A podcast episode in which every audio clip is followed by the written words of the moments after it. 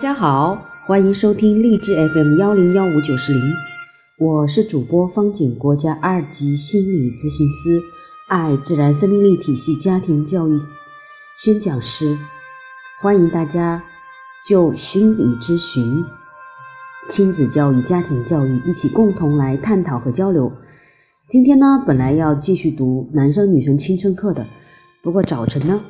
听到了，看到了一篇文章，忍不住要给大家一起来分享。嗯，这篇文章呢，原创是九月，它属于自媒体的主编，国家二级心理咨询师二海的妈妈。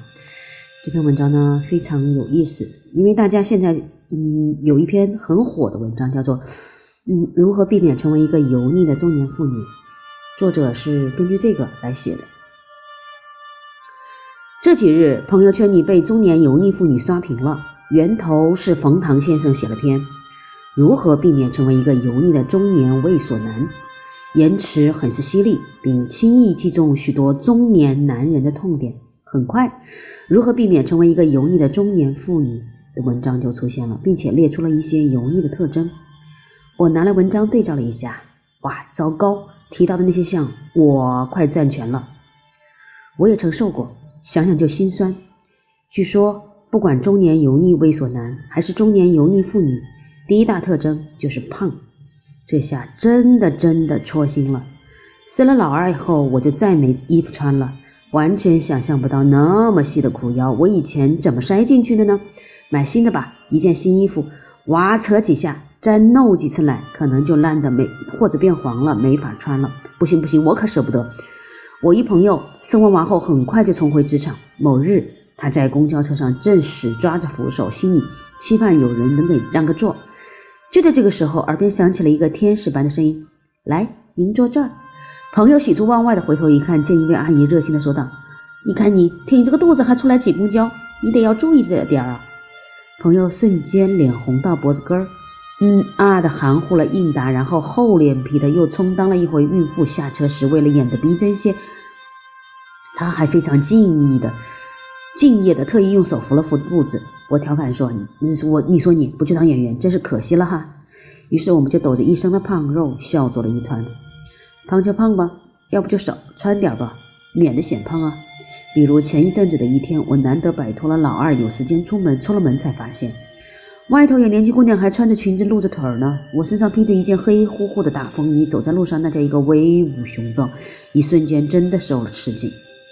回家我赶紧甩下风衣，换上碎花小裙子，捯饬着一番头脸，抹了一点口红，往镜子前一站，哇，哪里来的美女，圆而不肥，油而不腻啊！可是马上鼻子开始痒痒，接连打了几个喷嚏，糟了，不会要感冒了？这种忽冷忽热的变态天气，谁知道呢？感冒了，我娃咋吃奶？我娃要被传染了感冒，那就更糟了。啪啪啪！于是，一转身就把那些形象啥的抛到了九霄云外，利索的脱掉小裙子，重新穿回外大外套，顺带还扒拉出大花秋裤，随时准备在降温的时候武装到牙齿。啥？你别跟我提秋裤这占那的，秋裤不是不美啊，可它招谁惹谁了？永远躁动着一颗爱八卦的心。中年油腻妇女的第二个特征是太爱八卦和吐槽。不得不说，这个我也真是喜欢呢。你会发现，和一堆中年妇女聚在一起八卦，那感觉真挺美好的。尤其当你听其他中年妇女吐槽老公时，听着听着，你就会发现，原来别人家老公也都这样啊。想一想，你就觉得放心了，满满的治愈效果。某日，我感觉身心疲惫，向丈夫抱怨，他一脸惊讶地说：“这一切不都挺好的吗？”言下之意，我已经为你提供了一份安稳的生活，你为何不能踏实的把日子过得安静些呢？他不能理解一个女人陷于无休止的重复的劳作当中的疲惫与虚空感，他无法知道一个二十四小时妈妈没法随时离开，永远要围着一个可爱但野蛮的小生物转，那种土崩瓦解的无助无力。然而，那些和我有相同体验的中年油腻的妇女们能理解。一帮已婚女人的聚会上，喝到脸红脖子粗的时候，会聊的很多有没的，比如男人，比如孩子，比如厨房卫生间的清洗窍门，比如某个化妆技巧，聊人们不屑的八卦，聊柴米油盐，聊女人的那些小脆弱、小绝望，有时聊到最后还会泪眼婆娑。不得不承认，我们就是一群平凡的中年妇女人。前脚跟老公吵架摔门而出，转个身就又去菜市场买好鸡、鸭、鱼肉往家拎。昨天夜里还因为男人不贴心的往枕头上抹泪，今天就娇俏的骂，指着老公骂：“你这个死鬼！”平凡的日子里，我们各自都在扮演着不同的角色，各自的故事里各自努力着，可能精彩，也可能一事无成。但谁敢说那不是真实的人生？难过的时候聚在一起吃吃喝喝逛逛，有事没事叨逼叨逼一番三姑六婆，以及最近谁又看谁不顺眼，谁真的关心八卦？八卦只是个幌子，说了那么多，真正想要的不过就是人与人相互拥抱的那一点温暖。各种操心，各种死。中年油腻妇女的第三个特征，太爱操心。哦，对不住，臣妾也是真的真的无法做到不操心呢。今天群里有人说，某个小孩不小心踩井盖掉进去，再也没有上来。我娃中午放学回家，我就立刻给对他又进行了一番安全再教育。明天新闻爆出个禽流感什么的，我就坚决不允许我妈去菜市场买鸡吃。有一回天色有些晚了，四周有些空旷，我牵着儿子匆匆往家走，远远瞄见一个女人向我走过来，当时我的脑海里就绷紧了神经。她是问路吗？那为什么不问别人？她好像站在那里好久了，该不会是瞄上我和孩子了吧？不行，我得赶紧走掉。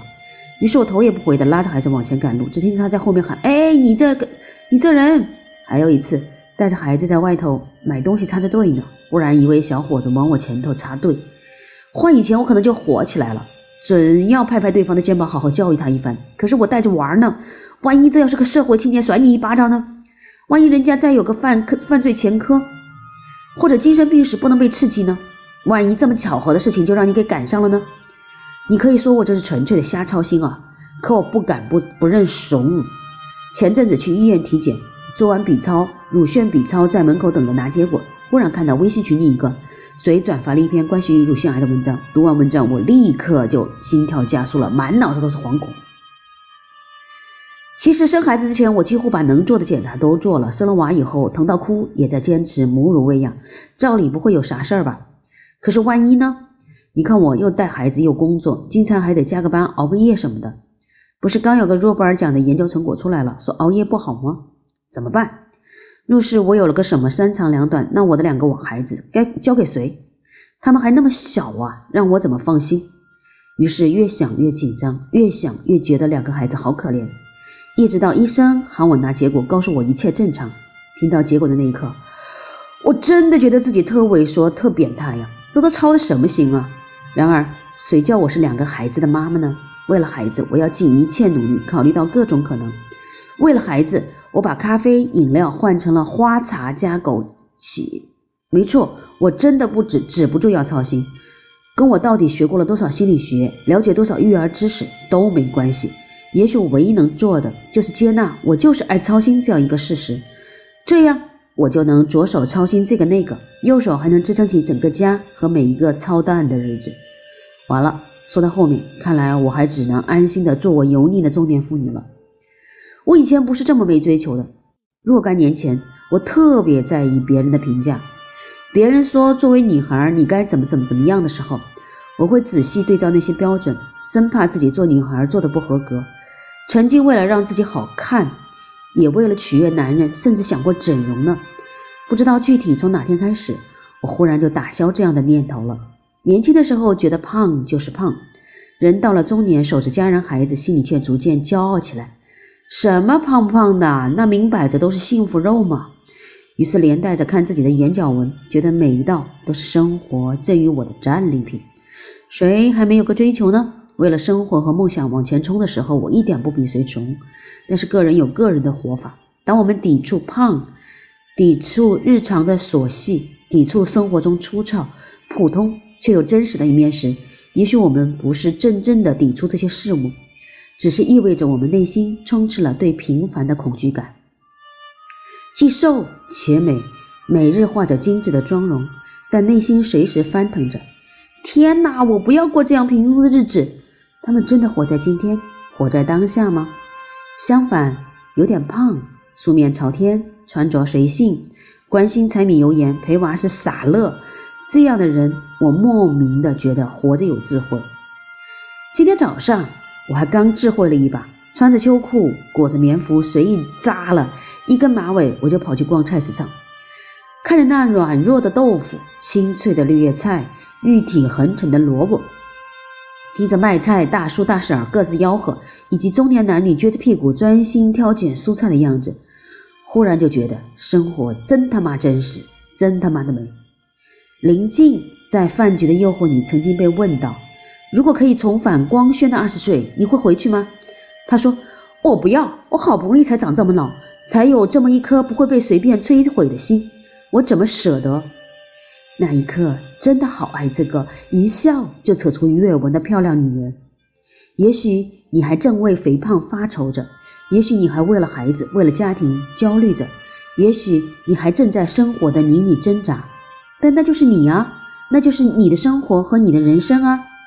你的人生与胖不胖无关，与时尚不时尚无关，与你喝什么茶、戴什么首饰无关，与年龄无关，更与他人无关。什么肥腻不肥腻，不过又是一场人为制造的傲慢与偏见而已。Don't judge，别论断别人，也别在乎是否被论断。还是王菲说的好，爱谁谁。所以，请尘归尘，土归土，中年归中年，做自己。各位亲爱的群播友们，你们听了这篇文章会有什么感觉呢？我相信这篇文章对于呃中年妇女，特别是网络流传的“不要做肥腻的中年女人”妇女，会有很大的触动。各位，你是真实的生活过吗？你在这个世界上真实的来过吗？我们能否为外界不为外界所知而知道心所之向往呢？好的，今天我们就阅读到这里，我们下回见啦。